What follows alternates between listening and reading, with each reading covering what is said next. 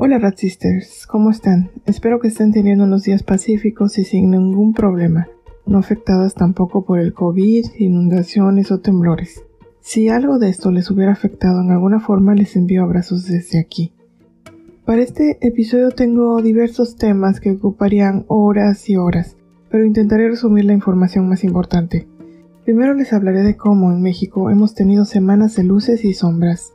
Luces porque por fin la Suprema Corte de Justicia determinó que no se puede poner un castigo a una mujer por ejercer su derecho a elegir y solicitar una interrupción de embarazo no deseado. Sombras porque mujeres participaron en el foro de un partido político sobre el borrado jurídico de las mujeres y por supuesto que llegaron los mismos de siempre a atacar, misóginos que usan la bandera de la inclusión para detener cualquier defensa de los derechos basados en el sexo de las mujeres. Y además les hablaré nuevamente de Lupron.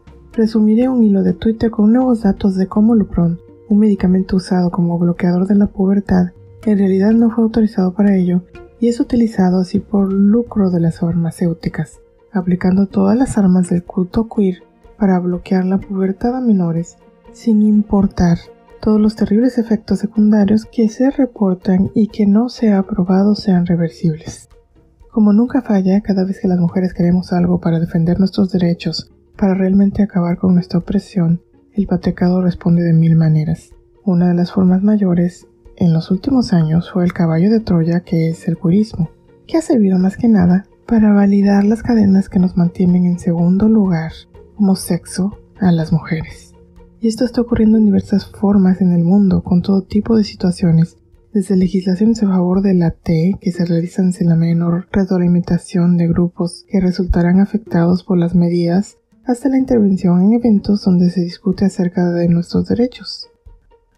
La obtención de esos derechos no tendría por qué afectar a los nuestros, pero esto está ocurriendo porque, para darles esos derechos, autoridades de diversos países están olvidándose de logros feministas que se obtuvieron tras años de lucha y que están resultando afectados por la narcisista necesidad de valoración de algunos específicos trans y de unos pocos activistas que los solapan.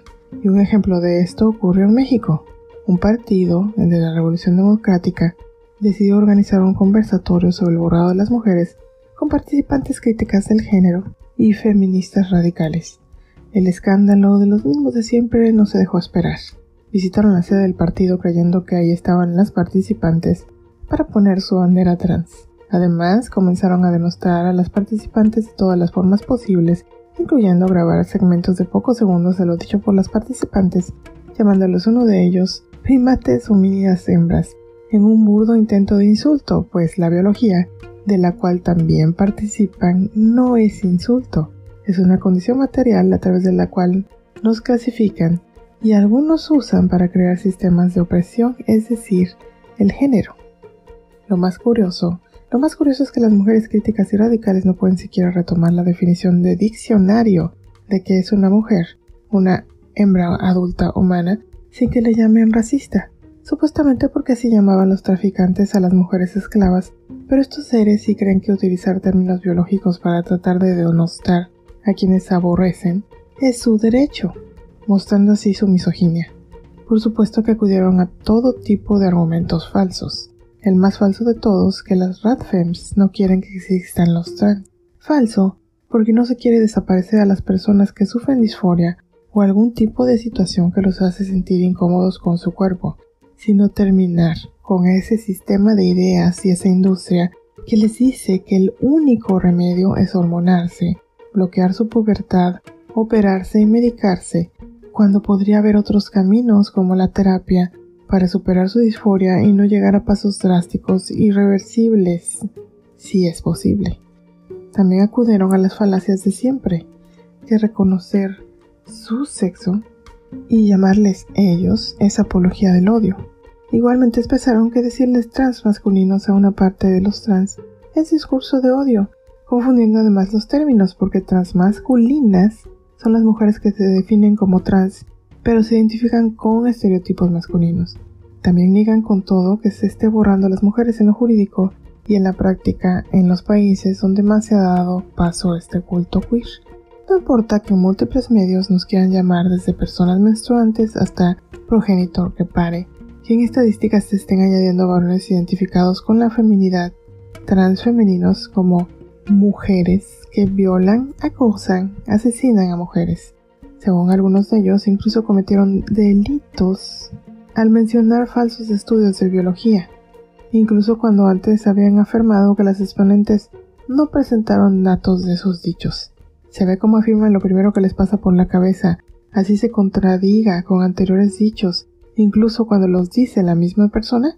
Estas personas descartan totalmente las reservas que las mujeres podamos tener sobre hombres, autodeclarándose mujeres y entrando espacios que las mujeres luchamos mucho por tener, no porque no puedan colarse a veces hombres a hacer de las suyas, sino porque nos quitan incluso la posibilidad de denunciarlos, porque con que esos hombres digan soy trans, las autoridades prefieren desoír a las mujeres y no meterse en problemas con un colectivo que los chantajea y los manipula con su presunta opresión. Incluso manipulan falazmente que si las mujeres protestamos contra que nuestros baños sean los inclusivos, que permitan el paso a cualquier persona sin importar su sexo, además de personas con discapacidad, es malo por eso, porque cuando cuestionamos por qué nuestros baños son los inclusivos, de alguna forma estamos rechazando a las personas con discapacidad. Lo que olvido mencionar es que ambos baños deben, y en muchos casos tienen, espacios para hombres con discapacidad y mujeres con discapacidad, pero siempre han estado divididos por el sexo de las personas, una característica medible y visible para todos, no por percepciones o identidades que dependen de cómo se sienta hoy la persona, que quizá otro día o hora ya no se siente igual, porque existe ese tipo de personas. En fin, que lo mismo de siempre, nuestros derechos y garantías pueden modificarse como lo diga una banda de misóginos con y sin brillitos. Pero los de los hombres, bien, gracias, nadie los toca. En mejores noticias, finalmente la Suprema Corte despenalizó el aborto. ¿Qué significa esto? Se generó la posibilidad de que ante una interrupción del embarazo o un aborto espontáneo, las autoridades no puedan darle un castigo a las mujeres por tomar esta decisión o por, de forma equivocada, creer que una mujer con un aborto espontáneo se provocó un aborto. Esta decisión fue a raíz de lo que ocurrió en un solo estado del país, Coahuila, donde el aborto se encontraba en el Código Penal en el artículo 196, criminalizando a las mujeres por una interrupción del embarazo. Y aunque esta deliberación se inició debido a ese estado, tendrá efectos en todo el país, al poder las mujeres ampararse para evitar la cárcel ante cualquier intento de las autoridades de castigarlas como si la decisión sobre su vida y sus cuerpos fuera un delito y no simplemente la posibilidad de ejercer su autonomía corporal. En Twitter, en la cuenta Women Red Women, se volvió a hablar de Lupron, un famoso bloqueador de la pubertad, prescrito muchas veces a menores no conformes con su sexo. En el amplio hilo se explica cómo este medicamento, usado para castrar químicamente a pedófilos, en últimos años se ha recetado por algo no aprobado ni documentado realmente, bloquear el desarrollo de los menores para evitar que pasen a la pubertad. La inyección de Glupron fue primeramente aprobada por la FDA, Administración de Medicamentos y Alimentos, por sus siglas en inglés, para el tratamiento de cáncer de próstata avanzado en 1985. Sin embargo, se probó que fue inefectivo para tratar ese cáncer hasta que más tarde fue usado en combinación con otros fármacos. A pesar de esto, Lupron es el medicamento que más ganancias tiene para sus fabricantes. Primeramente fue desarrollado por Takeda Abbott Pharmaceuticals. ¿Cómo es que tiene tantas ganancias un medicamento que no fue efectivo para tratar el cáncer de próstata de última etapa para el cual fue creado? Por sus usos no aprobados. Un uso no aprobado es aquel en que una droga es recetada para una condición que no ha sido aprobado para tratar. Lupron únicamente ha sido aprobado para cáncer de próstata, pero en el caso de los usos fuera de aprobación en Estados Unidos, los pacientes firman un permiso para que se utilice de esa forma. Así, se aplica como bloqueador de la pubertad, además de para fertilización in vitro, fibrosis uterina, endometriosis, etc. ¿Cómo es posible esto?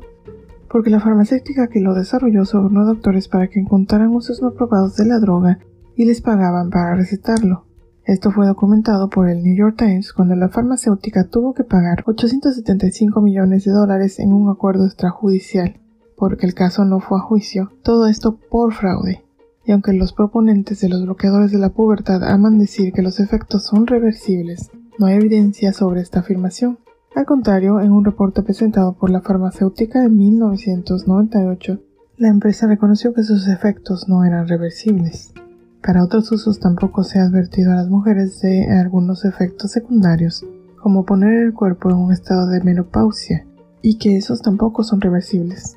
La farmacéutica también intentó vender Lupron como un tratamiento para la diabetes, y terminó causando cáncer en la vejiga a quienes lo usaron para ello. Para estos casos, la empresa llegó a un acuerdo extrajudicial por 2.4 billones de dólares. En 2017 también se descubrieron más de 10.000 reportes de eventos adversos sobre los efectos secundarios de la droga Lupron, los cuales fueron enviados a la FDA. Entre otros problemas estuvieron los huesos frágiles, ansiedad, ataques convulsivos, infertilidad. Utilizar medicamentos y hormonas tiene muchas áreas grises y llenas de mentiras directas que las farmacéuticas están haciendo todo lo posible por ocultar. Les recomiendo buscar en Twitter a Women's Voices Women Red Women y su hilo, que es mucho más amplio, pero por efectos de tiempo no es posible cubrir en este podcast. Y así terminamos este episodio, Rat Sisters. Deseamos que les haya gustado y quieran compartirlo con otras. Les recuerdo que la Resistencia está en Twitter, Facebook, Instagram, YouTube y TikTok. También que pueden escuchar este podcast en Spotify, Google Podcasts, Apple Podcasts, Breaker, Radio Public, Overcast, TuneIn, SoundCloud iHeartRadio y en Anchor FM. Las transcripciones están en la resistencia mx.wordpress.com. Les deseo que tengan unos grandiosos y radicales días.